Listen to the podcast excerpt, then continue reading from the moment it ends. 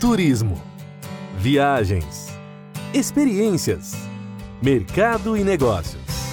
A partir de agora, a equipe Brasil Travel News traz até você o seu podcast de turismo. A apresentação: Eduarda Miranda.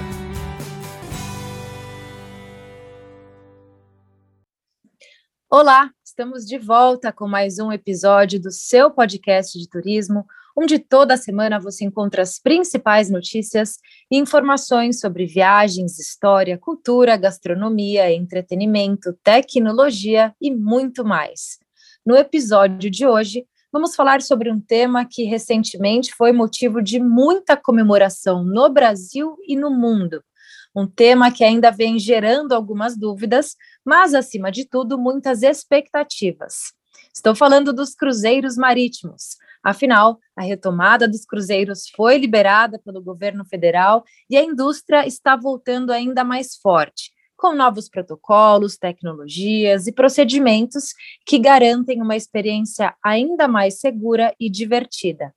Portanto, para nos contar tudo o que está acontecendo no mundo dos cruzeiros marítimos pelo Brasil e pelo mundo, eu convido o presidente da maior entidade de navios de cruzeiros de todo o mundo, a CLIA Brasil, Marco Ferraz. Seja bem-vindo ao seu podcast de turismo.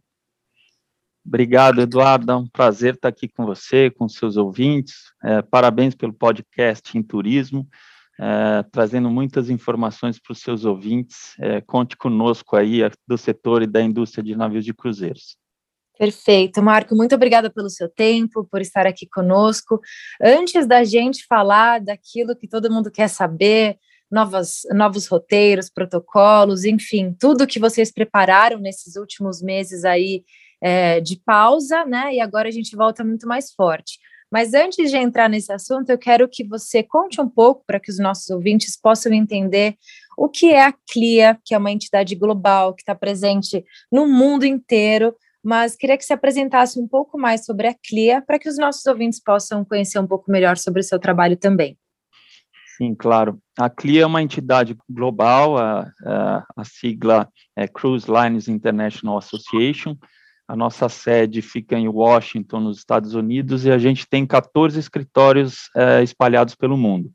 É, muitos escritórios na Europa, a gente tem na Oceania, e aqui na América do Sul a gente tem em São Paulo a nossa sede, que a gente aí é, trabalha pelos nossos associados, a gente tem uma comunidade muito grande dentro da CLIA, são 56 armadoras, armadoras é, é, a gente chama as companhias de cruzeiros, né? São 56, sendo 42 de oceano e 14 que são empresas é, de cruzeiros fluviais. A gente tem 350 associados executivos, que são aqueles é, fornecedores nossos, os estaleiros, companhias aéreas, hotéis, é, toda a comunidade aí que orbita em, em torno do nosso setor. E a gente tem 15 mil agências de viagens associadas, e dentro dessas agências são, estão cadastrados 55 mil agentes de viagens que se especializam, eles são os nossos maiores parceiros, né? Na venda dos cruzeiros, eles se especializam e, e treinam, se certificam para tá, para estarem vendendo aí todos os roteiros de todos os navios. Hoje, na CLIA, Eduardo, a gente tem 276 navios de oceano, é um total de mais de 500 mil leitos, e a gente opera em mais de mil portos em todo o mundo. E o impacto econômico é em torno de 150 bilhões de dólares, estou né? falando antes da pandemia, 2019, e uma geração de emprego de mais de 1 milhão e 100 mil empregos, contando aí tanto tripulantes quanto todo mundo em terra também. Uau, quando você traz números uh, como esses, uh, Marcos, certamente a gente já começa a imaginar, eu particularmente, todas as dificuldades, ou melhor, todos os desafios que vocês enfrentaram nesses últimos meses, que foram tempos de criação de novos protocolos. E se a gente falar de regiões, por exemplo, aqui no estado da Flórida, nos últimos meses a gente encontrou diferentes protocolos entre cidades, por exemplo. Se está em Orlando, era uma regra diferente do que estava acontecendo em Miami, por exemplo, do que estava acontecendo em Fort Lauderdale. Então, eu imagino que para vocês, como uma entidade global, como foi lidar com esses desafios neste momento de criar novos protocolos, é, quando a gente fala de mundo, no entanto, ter que aplicar é, regras diferentes para determinadas regiões, seja Europa, é, América do Sul. Como é que foi esse desafio todo? Uhum, sim. É, bom, acho que vale fazer uma introdução antes de chegar nos protocolos. É, o ano 2020, né, o ano que impactou todo o mundo com a pandemia, no dia 13 de março, a CLIA voluntariamente decide paralisar todas as operações no mundo. Então, esses 270 navios estavam navegando, com 500 mil cruzeiristas a bordo e 250 mil tripulantes, e eles começaram a voltar para suas né, bases para a gente iniciar o desembarque e também a repatriação de todos. Foi uma operação é, enorme, todos os nossos associados é, focados nisso, colocando sempre as primeiras, é, em primeiro lugar as pessoas. Os navios enfrentaram grandes dificuldades por conta de países fechados, portos fechados, aeroportos fechados, mas a gente conseguiu fazer toda essa operação é, em poucos meses. Quando os navios, isso foi terminado, e os navios estacionados, as companhias contrataram especialistas, médicos, cientistas, para é, elaborarem esse protocolo, que é o protocolo mais robusto e mais rigoroso de toda a indústria de turismo. Em julho do ano passado, a gente já teve as primeiras companhias operando. Imagina, naquela época nem vacina a gente tinha, né? E as companhias começaram já a operar com esses protocolos. Como você comentou, os protocolos têm que ser aprovados pelas autoridades sanitárias locais. Então, cada país e cada região recebeu a, a nossa proposta e, em cima do que a gente propôs, eles fizeram algumas alterações para que é, a gente tivesse a aprovação de operação. Essa operação vem evoluindo, né, a gente está aumentando a operação em fases. A gente já tem hoje, Eduardo, 200 navios operando em mais de 50 países e mais de 3 milhões de cruzeiristas já navegaram. É, cada país tem o seu protocolo, mas o que eu posso te dizer é que eles são muito similares. E se o protocolo do país ele é menos exigente do que o protocolo da CLIA, a gente segue o, o protocolo da CLIA. Então, é, tem uma certa isonomia aí é, em muitos dos termos é, do protocolo, mas é, a gente se adapta, claro, às autoridades locais. Perfeito. E antes da gente realmente explicar aqui para os nossos ouvintes quais são esses protocolos, o que está funcionando, quais são as regras a serem seguidas. Eu queria que você nos contasse um pouco mais sobre a questão do impacto econômico e a geração de empregos. A gente sabe que a indústria de cruzeiros, ela é, ela antes da pandemia era uma das que mais crescia no mundo. Então, realmente foi um baque muito grande. Como é que está o cenário atual? Como é que estava antes e qual que é a expectativa para essas próximas temporadas?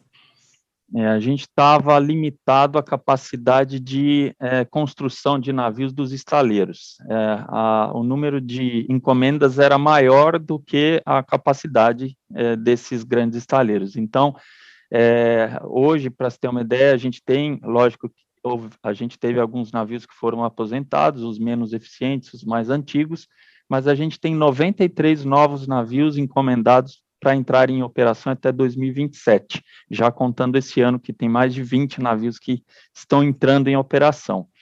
O impacto uh, antes da pandemia, como eu já comentei, 150 bilhões de dólares. É, no Brasil, a gente teve um impacto na temporada 2019-20 de 2 bilhões e 200, e a gente gerou em torno de 32 mil empregos. A nossa expectativa no Brasil para a temporada que não aconteceu, 2021, 20, é, 2021, foi de 2 bi e e 33, 35 mil empregos. Infelizmente, a gente não pôde operar. E no mundo inteiro, é, com a diminuição da operação, a gente viu né, o impacto negativo, tanto para os tripulantes, para os agentes de viagens, os receptivos, bares, restaurantes, uh, ilhas que você conhece aí nos Estados Unidos que dependem muito do setor de navios de cruzeiros no Caribe, né, o Mediterrâneo, o norte da Europa, a Austrália, é, também muito uma operação de ano todo. Então o impacto foi grande. As companhias conseguiram levantar os recursos necessários para superar esse período e a gente já vem voltando. eu acho que é interessante falar que um cruzeirista gera um impacto de 350 dólares para a cidade que ele embarca, porque ele tem o pré e o pós-cruzeiros, né? E numa cidade que ele faz o trânsito, ou seja, chega de manhã e vai embora no fim do dia, ele gera um impacto de 100 dólares. Aqui no Brasil é muito similar, a FGV faz esse cálculo, aqui é em torno de 550 reais de impacto numa cidade. Então, Búzios, que tem é, 200 mil cruzeiristas numa temporada, vezes 550, dá 110 milhões de reais de impacto para uma cidade como Búzios. Perfeito, uma matemática simples, mas que realmente nos mostra a força dessa indústria. Uh, Marco, eu assisti uma apresentação sua onde você também trouxe um dado interessante em relação à expectativa de atingir, uh, em 2024, 37 milhões e meio de cruzeiristas. Como é que você analisa esse dado? É, por que, que a gente já pode esperar isso para 2024? Olha, a expectativa, essa foi uma, uma pesquisa da Oxford Economics, e eles estão levando em consideração a retomada. A gente tem já na CLI 80% dos navios operando no mês de dezembro, muitas companhias já chegam em 100% de operações em janeiro, e a gente colocando esses novos navios, a gente é, vão ser mais de 220 mil leitos que vão entrar em operação nos próximos seis anos. O crescimento antes da, da pandemia era em torno entre 4% e 6% ao ano, e a gente espera estar tá, até 2024 retomando o que a gente perdeu e ainda acrescentando esses novos navios. Então a expectativa é essa, de chegar em, em torno de 37 milhões e meio de cruzeiristas em 24. Excelente. Agora, aquilo que todo mundo quer saber em relação aos protocolos, para aqueles que já estão planejando suas viagens, já estão de olho nos roteiros, pacotes, fazendo contato com seus agentes de viagens também. Gostaria de entender como é que está o passo a passo, Marco, desde teste dos cruzeiristas e tripulantes, é, reserva de horário para embarque e desembarque, higienização, buffet. Conta para nós é, um pouco sobre o passo a passo o que, que esse, esse cruzeirista vai encontrar quando ele realmente comprar o pacote dele, se sentir pronto para fazer uma viagem? Como é que vai ser essa experiência a partir de agora? Uhum. Ah, aqui, acho que antes é, é, vale é, informar como é que foi a aprovação no Brasil. É, são três ministérios que aprovam a, a abertura das fronteiras né, para os navios de cruzeiros é, o Ministério da, da, Saúde, da Justiça e Infraestrutura, com a articulação da Casa Civil. Então, o Ministério do Turismo, que é nosso ministério, ajudou bastante junto com a Embratur, e essa autorização foi dada é, para navios dentro do Brasil nesse primeiro momento. É, a gente não pôde fazer aqueles cruzeiros que iam para a Argentina e Uruguai, como a gente sempre fez. Então, nesta situação, a gente perdeu dois navios, a gente teria sete, ficamos com cinco, e os navios que iam para a Argentina e Uruguai tiveram que ser reitinerados para dentro do país. Na autorização, eles colocaram algumas condições. Então, a, a, o Ministério da Saúde definiu o quadro epidemiológico do Brasil, que é favorável, liberando a operação, definição de casos de sanitários como surto, e é, Outra condição, que os municípios e estados façam um plano operacional, que a gente já tem, estamos caminhando já para quase todos os planos é, entregues, e a Anvisa definindo os protocolos em cima da nossa proposta. Então, já chegando nos protocolos, que foram aprovados e votados pela Anvisa, a gente está trabalhando no Brasil somente com vacinados, ciclo completo de vacinação, isso quer dizer que são as duas vacinas mais 14 dias é, depois da última vacina ou a dose única mais 14 dias.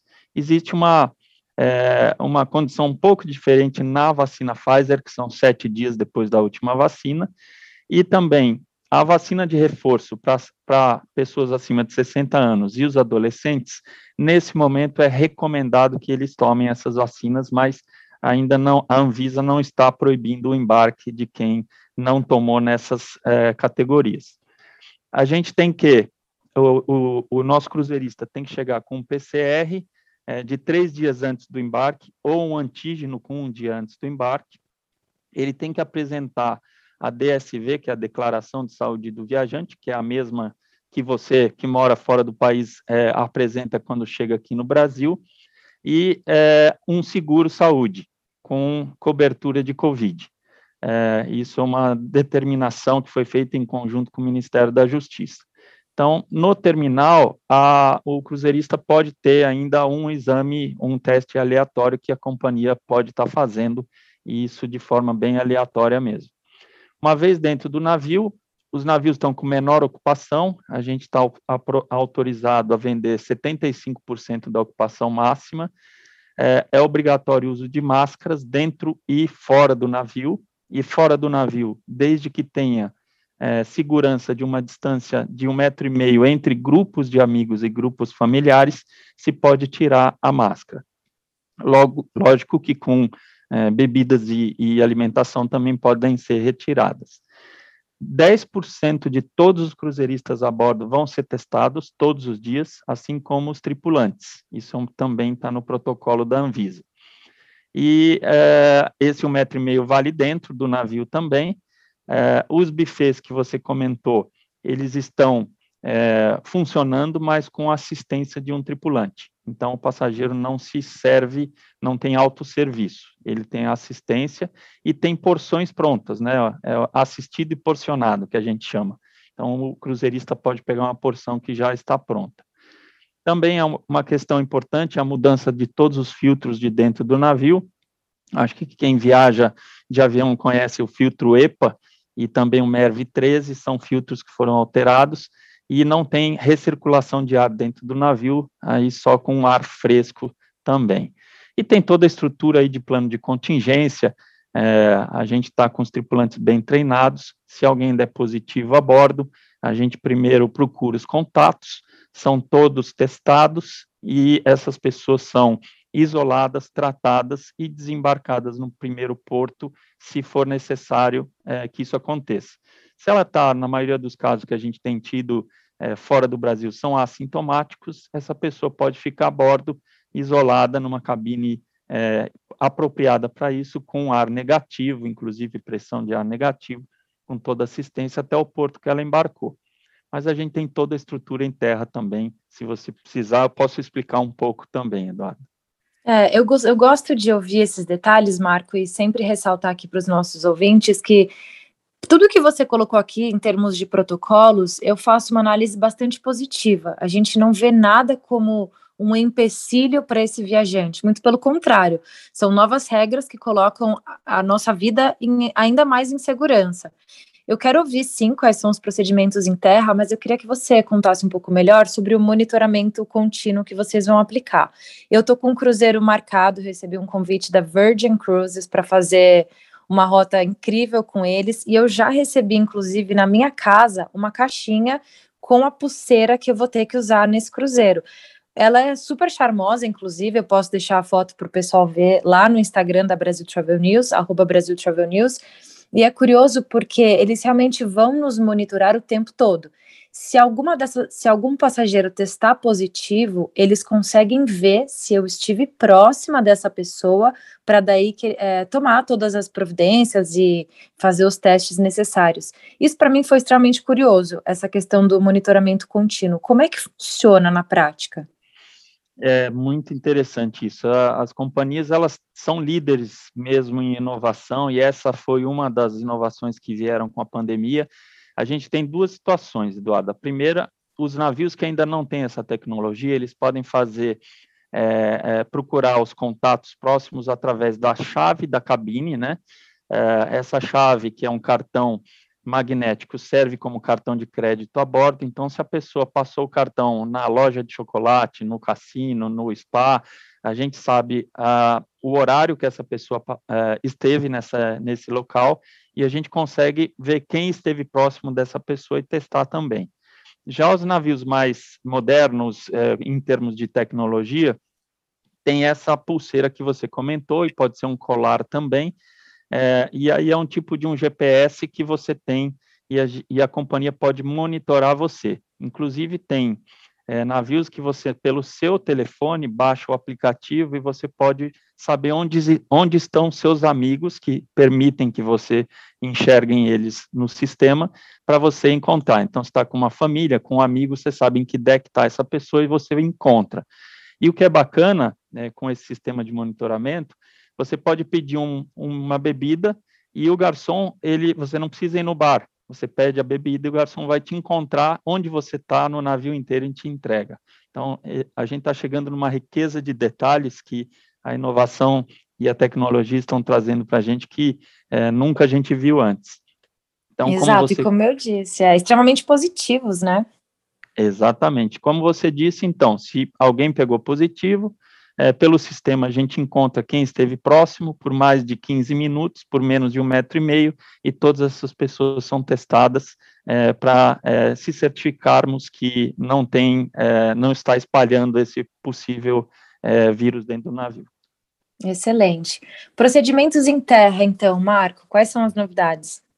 Bom, a gente tem é, hospitais pré-contratados, hotéis pré-contratados e comprados com antecedência, porque são em, tempo, em temporadas de alto fluxo de passageiros, então as companhias já estão comprando e pré-pagando os, os, hotéis para casos de quarentena e também todo o transporte, todo o transporte seguro, se alguém der positivo, ela sai do navio ou com um transporte de ambulância ou com um transporte de carro seguro, com EPI, motorista eh, vacinado, testado, para que ele seja levado ou para o hotel para terminar sua quarentena ou para o hospital.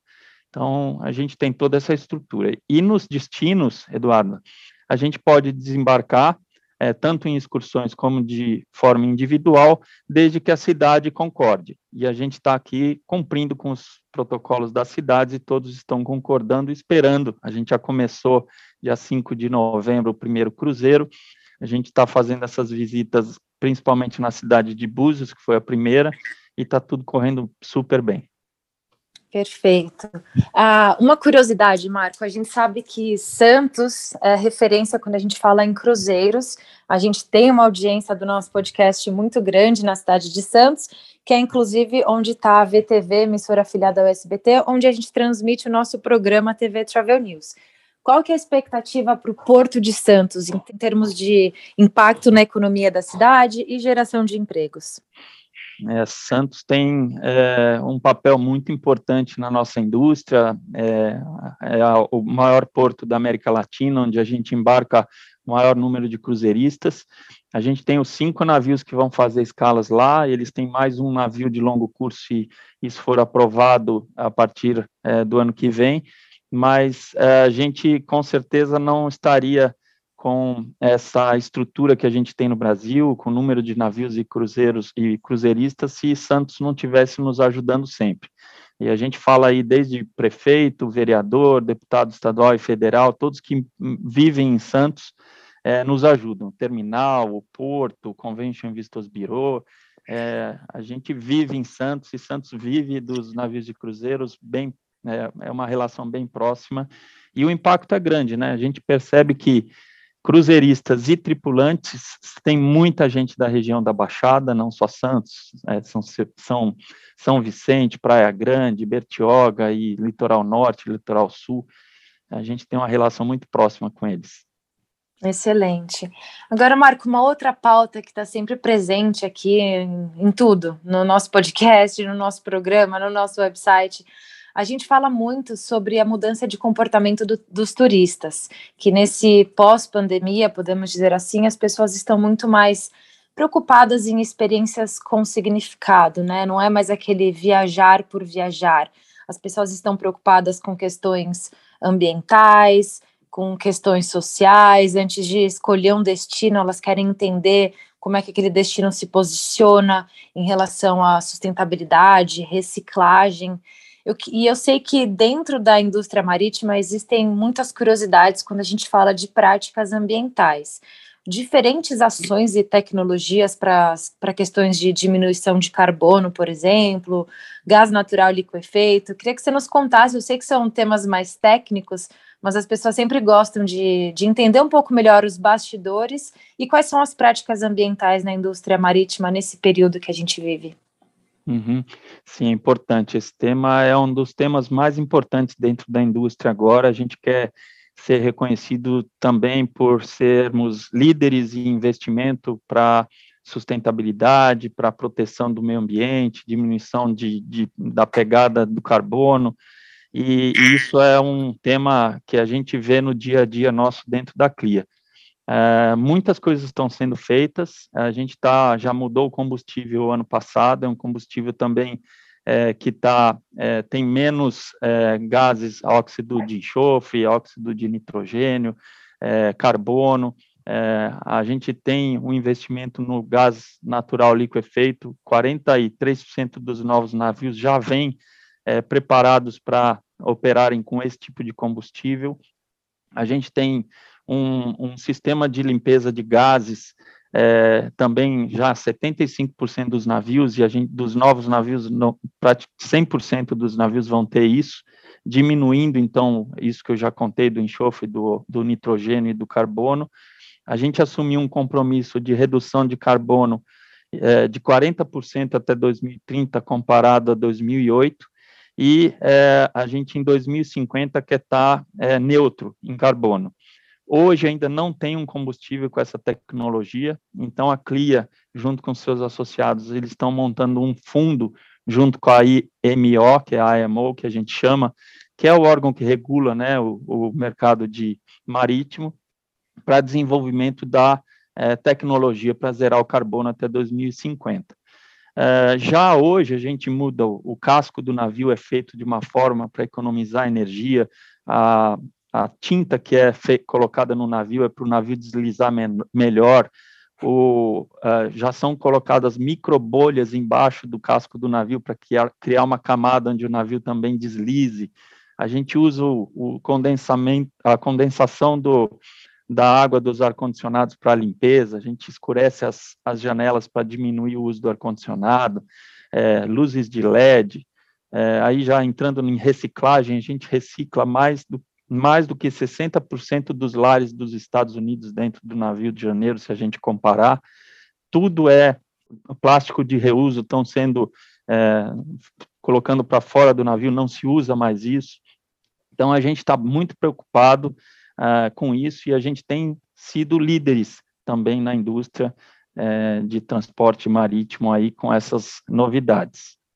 É, é realmente muito curioso porque por mais que as pessoas estejam mais atentas a essas causas, digamos assim, às vezes a gente nem imagina, por exemplo, microbolhas para o navio deslizar melhor. Eu nunca tinha ouvido falar nisso, vou fazer aqui a minha lição de casa para entender melhor como é que funciona e convido nossos ouvintes para que façam o mesmo. Inclusive lá no portal da Brasil Travel News, brasiltravelnews.com.br, vocês vão conferir essa entrevista na íntegra. A gente compartilha algumas fotos, vídeos para que vocês entendam mais sobre esse momento de retomada.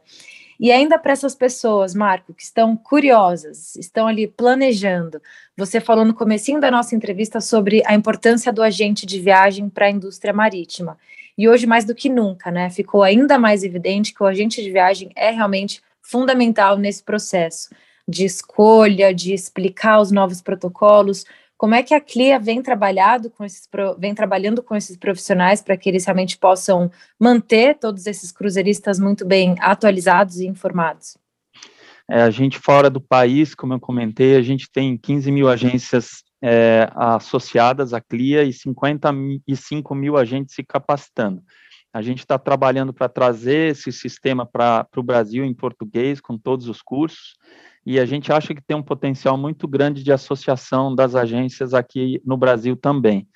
É, o agente de viagem hoje é responsável por 90% de todas as vendas de cruzeiros aqui no país. Ele é o nosso principal canal, ele sabe fazer esse casamento, esse match entre o perfil do cruzeirista e o perfil da companhia de cruzeiro, até do navio e do itinerário, e aí ele contribui muito conosco e com o cruzeirista para que é, seja uma experiência memorável e que aquele cruzeirista de primeira viagem vire um cruzeirista de carteirinha, e é muito parecido com o que acontece na aviação e nos pacotes que são vendidos por eles. Eles começam a viajar dentro do Brasil, num mini cruzeiro, depois um cruzeiro de sete noites, depois um cruzeiro internacional aqui na América do Sul, e aí vão para o Caribe, vão para a Europa, vão para o Alasca, vão para a Oceania, sul da Ásia. Então, tem cruzeiristas apaixonados. A gente vê grupos aqui de, de redes sociais com mais de 40, 50 mil fãs de navios de cruzeiros. Na primeira escala, no dia 5 de novembro, a gente via a praia de Santos lotada, acompanhando a saída do navio. Então, eu acho que é, quem quer viajar de navio de cruzeiro, procure o seu agente de viagem, que ele vai trazer todas as informações necessárias para que essa viagem seja inesquecível e a partir daí que é, você explore o mundo inteiro através dos navios.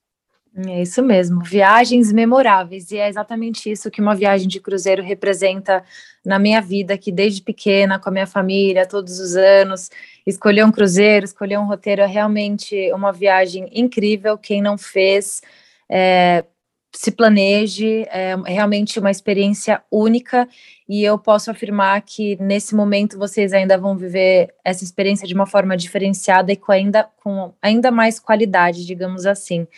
Marco, que mensagem você deixa para essas pessoas que estão em suas casas já planejando suas viagens? É, qual é o recado principal? Ah, eu acho que é dizer que a gente está trabalhando para que essa, essas viagens sejam mesmo inesquecíveis. A gente coloca sempre a saúde e a segurança dos nossos hóspedes, tripulantes e, e das comunidades que a gente visita, isso é prioridade. É, também o compliance, a gente respeita todas as regras e, como você comentou, é o meio ambiente. A gente está é, com toda a preocupação é, de proteger o nosso meio ambiente, porque sem ele a gente não existe, né? Os navios de cruzeiros dependem disso e a gente quer mostrar o que o mundo tem de melhor para esses cruzeiristas que vão ter essas experiências incríveis que a gente tem a bordo. É, eu não vejo a hora, eu tenho certeza que eu vou me emocionar do mesmo jeito que eu me emocionei quando tivemos aqui a notícia da reabertura de fronteiras com os Estados Unidos. Foi um momento épico também, estávamos é, profissionais do turismo reunidos em Las Vegas durante o IPW, foi incrível. Eu acredito que agora, quando eu entrar num, num navio, vai ser basicamente a mesma sensação. Marco, muito obrigada pelo seu tempo. É, eu quero avisar nossos ouvintes, como sempre, é sempre um prazer é, tirar as dúvidas de vocês, é, escrevam para nós através do redação arroba brasiltravelnews.com.br. Se tiver alguma dúvida que eu não conseguir responder, nosso time não conseguir responder, não se preocupem, a gente encaminha para o Marco, ele vai ajudar a gente, mas é importante que vocês enviem suas dúvidas e se estiver planejando, também consulte o seu agente de viagem, porque eles estão mais do que preparados para te ajudar nesse momento. Marco Ferraz, muito obrigada pela sua participação. Obrigado a você, Eduardo, Brasil Travel News, aos ouvintes, obrigado mesmo pela oportunidade. Um abraço a todos. E fica por aqui, pessoal, mais um episódio do seu podcast de turismo. Na semana que vem a gente volta com muito mais. Até lá! A equipe Brasil Travel News trouxe até você o seu podcast de turismo. A apresentação: Eduarda Miranda.